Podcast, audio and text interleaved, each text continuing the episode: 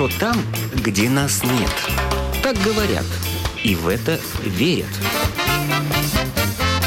Мифы и рифы заграничной жизни в программе «Как вам там?».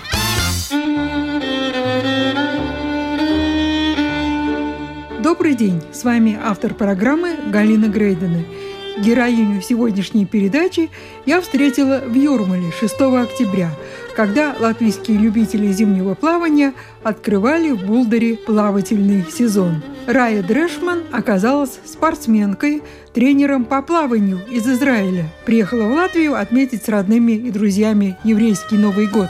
Она закончила в Риге спортивную академию, защитила докторскую диссертацию – Потом знакомые пригласили ее на работу в Израиль. Но все оказалось не так просто. Муж Раи и слышать ничего не хотел об Израиле и не давал разрешения на переезд в другую страну дочери.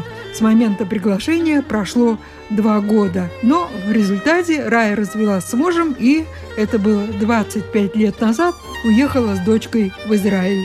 И счастлива Я такая была счастливая. Чувствовала, что вот это изменение в жизни будет для меня настоящими. В глубине моей души, интуиции я чувствовала, что это правильный путь. Конечно, родители были против, все друзья ничего не понимали. Они говорят, ты что, серьезно? Я говорю, все, уже решено, 10 августа мой полет. Летели в самолете, и там какой подход даже вот этих людей. Женщина предлагала моей дочери, ты хочешь вот это, ты хочешь это, вот я этого не хочу, вот возьми, пожалуйста, скушай это. Люди угощают, они такие открытые, такие свободные, такие разговорчивые, такие улыбчивые. Улыбчивые счастливые. Вот мы приехали в Израиль, все смеются там, они громко говорят, но это мне совершенно не мешает. И вот мы приехали, я звоню Эйтану, он говорит, ну, душечка, мы тебя ждали два года назад. Теперь этой квартиры уже нету, а работу уже твою заняли. Где ты будешь жить? Я говорю, ну, я не знаю. Где-нибудь, да. В кибуц, в кибуц. А он говорит, подожди, я поговорю со своей женой. Он поговорил со своей женой. И так, берите, пожалуйста, такси вас везет. И Кирят Москин есть такие красивые места на берегу Средиземного моря, где все крайоты. Кирят Москин, Кирят Бялик, вот такие красивые места. Это где он живет? Да, и его родители. Мы туда приезжаем. Такой красивый трехэтажный дом, такой садик, а еще август, жара такая. А мы едем еще в такси, а люди там как раз время арбузов, разрезают арбузы, нам дают кушать. А моя дочка зовут Эльвира, спрашивает, а что, мама, здесь так всех угощают? Я говорю, да, ну вот видишь, какие люди. Мы с первой вот минуты, как только сели в аэропорту в Израиле, мы так полюбили этот Израиль, этих людей, это отношения. И вот мы приехали в вот этот дом и стали там жить. Они нам все помогали. Моя дочка с Герти, и она учила язык с ней. А дочка помогала по садику там убирать. Они подружились очень. Это родители. Родители Дайтона. Человек, которого у вас пригласил. Совершенно верно, угу. да. И они нас навещали. И вот сразу же в первый день, что я приехала, это было в обед, он говорит, давай я тебя отвезу в бассейн. Тут у нас бассейн есть, Кирят Бялик, очень хорошая группа, там сейчас спортсменов. Первое место занимается в Израиле, хорошие тренера, все русские. Я еще иврита вообще не знала. Чуть-чуть какие-то там шалом, вот такие знала, когда праздники. А говорить, конечно, свободно не могла. Ну и вот мы поехали в бассейн. И там своих друзей нашла. Говорит, Рая, ты что сделаешь? Я говорю, вот приехала, работу ищу.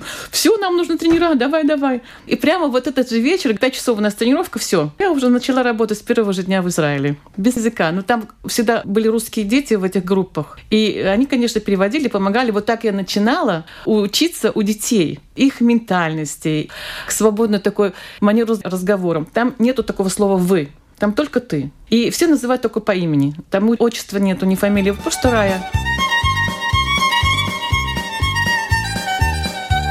И дети, вот я их настолько полюбила, они, конечно, не спортсмены. Спортивного духа у них совершенно нету, потому что у них все есть. У нас была какая-то мотивация поехать за границу, какие-то медали выиграть. А им это не нужно, потому что все семьи обеспечены в основном. И они на всех каникулах куда-то уезжают за границу, у них хороший уровень жизни. Поэтому у них нет такого интереса, чтобы завоевать какую-то медаль, куда-то поехать. Они просто для здоровья. Родители просто приглашают. Нравится, нравится в группе, не нравится, переходит в другой вид спорта. А дочка пошла в школу в сентябре, да? А дочка, да, она перешагнула даже класс, и как раз вот 12 лет справляют батмицу. И вот 12 лет – это когда дети уже могут начинать самостоятельную жизнь. Как раз вот мы через полгода отметили ей батмицу, а в 11 лет она уже пошла не в шестой класс, а в седьмой сразу перешла. А То на есть, каком языке училась? Она только на иврите. на иврите. Сразу на иврите. А как она справилась? Но она в школе немножко учила в этой еврейской а, школе, она немножко знала. Но были какие-то у нее льготы, допустим, Танах, очень такой сложный предмет, это э, еврейская Библия, очень тяжело дается вообще детям, даже израильтянам.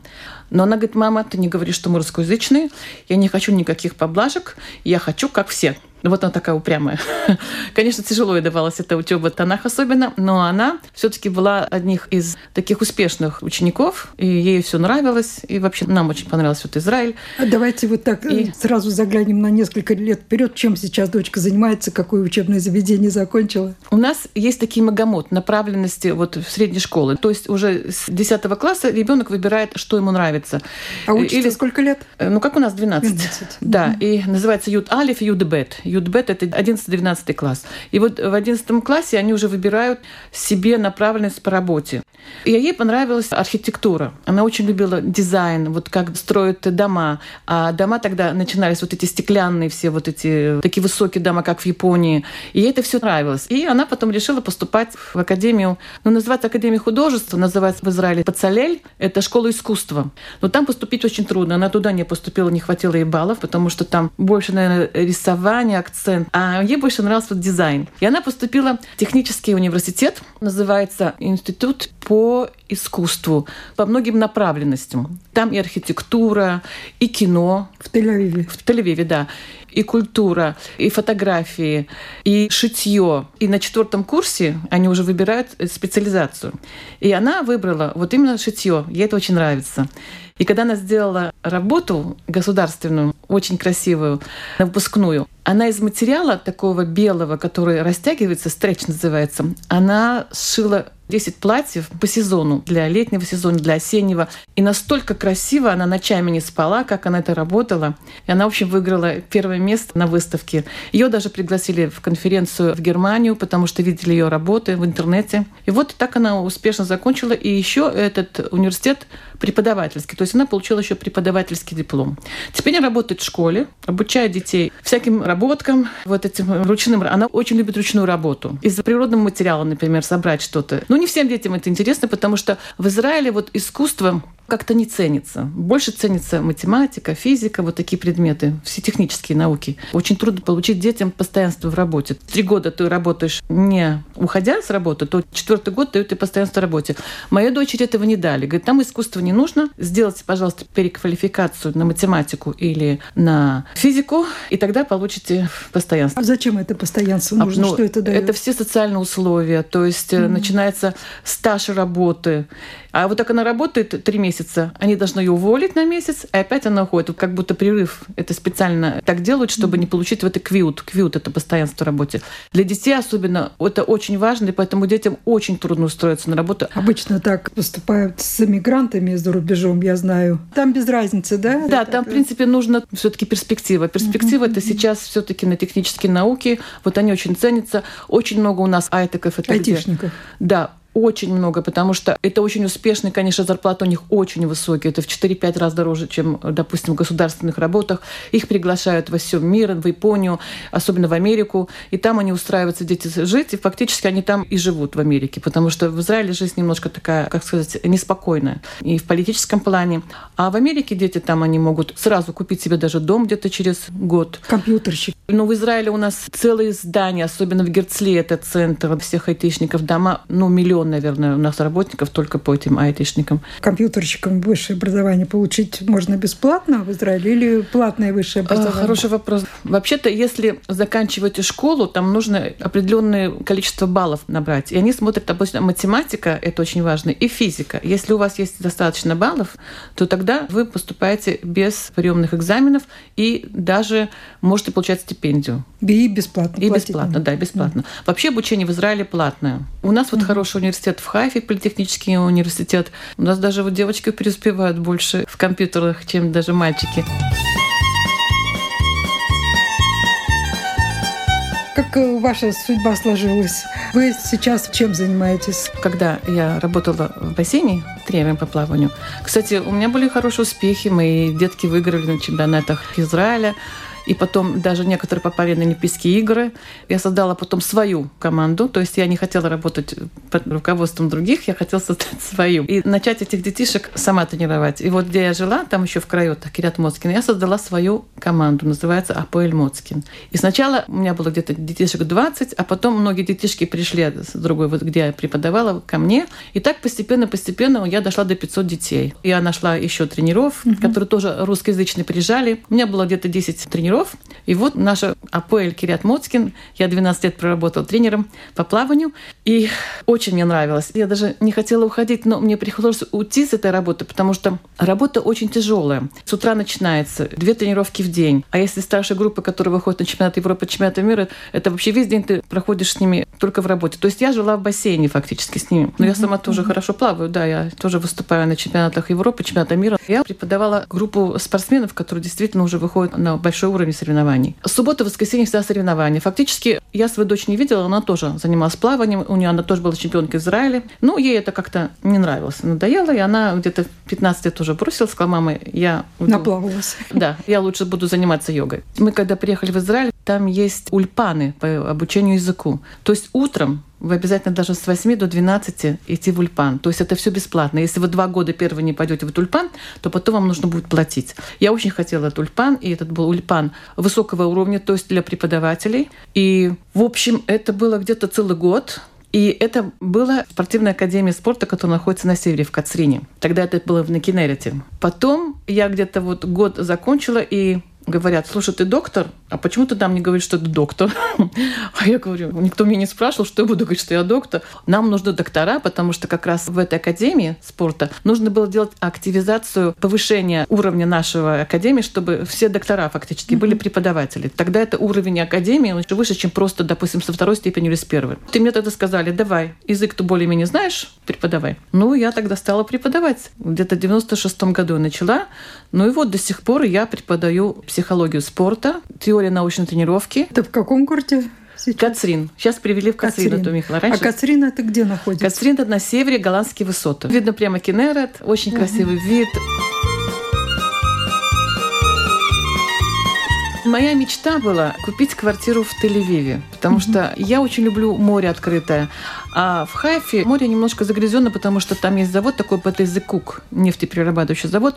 От него очень большие выхлопные... В Хайфе? Да, в Хайфе. А Он вообще... курортное место? Не, Хайфа считается вообще рабочее. Тель-Авив отдыхает, а да? а Иерусалим молится. Поэтому я искала квартиру, думаю, где на берегу моря, потому что я очень люблю плавать. Днем и ночью, вообще, когда время свободное, я всегда на море, захожу в море и плыву, куда душа желает. И, в общем, нашла я квартиру. Северный Тель-Авив, купить прямо на берегу моря. А до этого снимали или? А до этого мы снимали, угу. да. Ну, эта квартира мне так понравилась.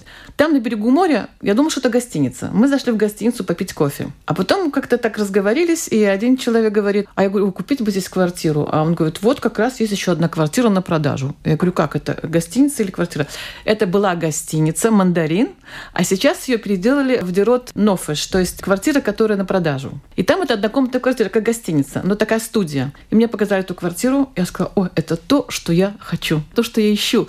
Потому что в Тель-Авиве все эти квартиры настолько дорогие были, но там квартиры. А это прямо на берегу моря, первая линия. А море было видно? Да, потому что это просто на море гостиница. Угу.